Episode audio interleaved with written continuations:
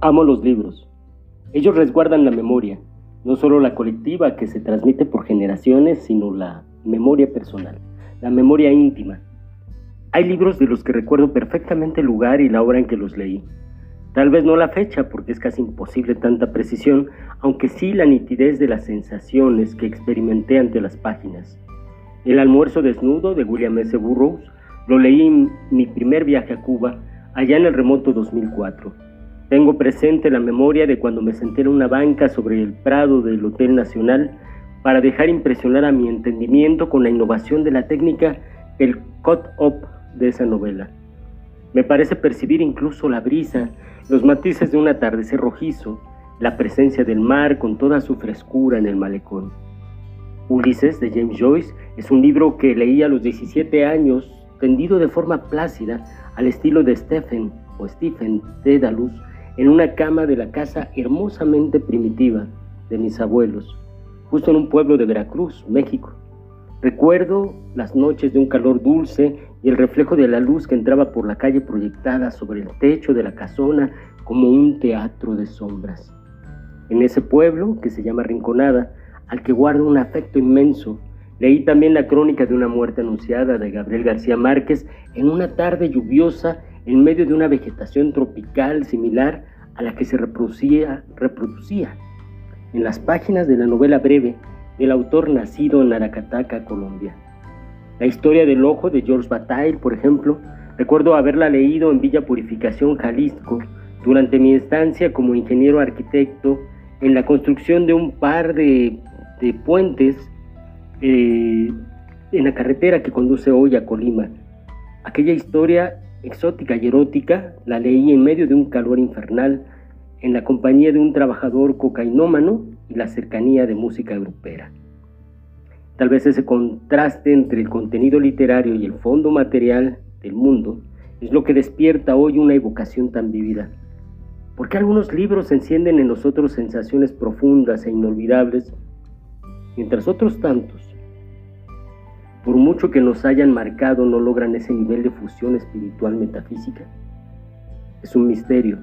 La relación libro-vida es compleja y alcanza también el contexto sociohistórico y la etapa personal que experimentamos en nuestros días.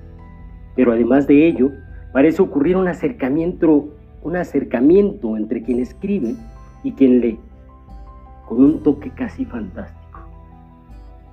Si escuchamos con los ojos a los muertos, como afirma Quevedo en su poema Desde la Torre, o al menos a autores vivos mientras leemos, es posible que, a la distancia y sin saberlo, en algún limbo literario, los autores sean capaces de escuchar sus ecos.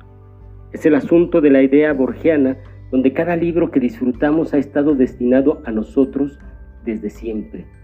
Al pasar los ojos sobre las líneas de un párrafo delicioso del libro, ese artefacto de extraños y sombríos signos que son las letras y la puntuación, se activa eh, como el mecanismo, como un mecanismo de símbolos, conectando como un ordenador en la red la mente, las experiencias de quien lee, de quien lee y quien escribe.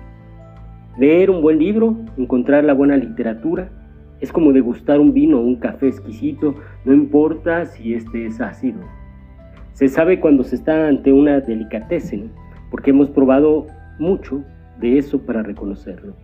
Un gran lector se vuelve un catador involuntario de historias, ensayos o poemas.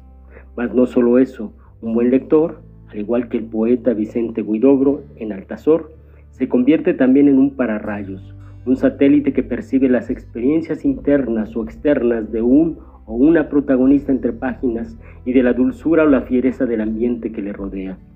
Leer se convierte en una experiencia so, en una experiencia surround, surround, home theater, 3D incluso. Y es mejor que la realidad virtual porque el mundo es construido por lo que imaginamos y no por un programa u ordenador. Somos en ese momento lo que leemos, somos en el momento en el que leemos. No es raro entonces que uno piense en los libros como un ser querido porque ellos forman parte de nuestra vida, nos conforman y en ocasiones nos confortan, Algunos libros han pasado nuestras etapas solitarias o depresivas, algunos más nuestros periodos felices.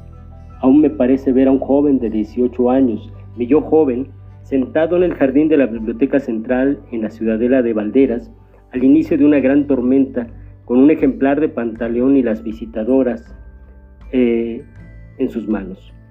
Me parece verlo a los 20 leyendo una antología de los mejores poetas del siglo XX, descubriendo a Pessoa, Pasolini, Strand, Pizarnik o Pizarnik en la banqueta del edificio central de su escuela de arquitectura justo antes de tomar alguna clase de teatro.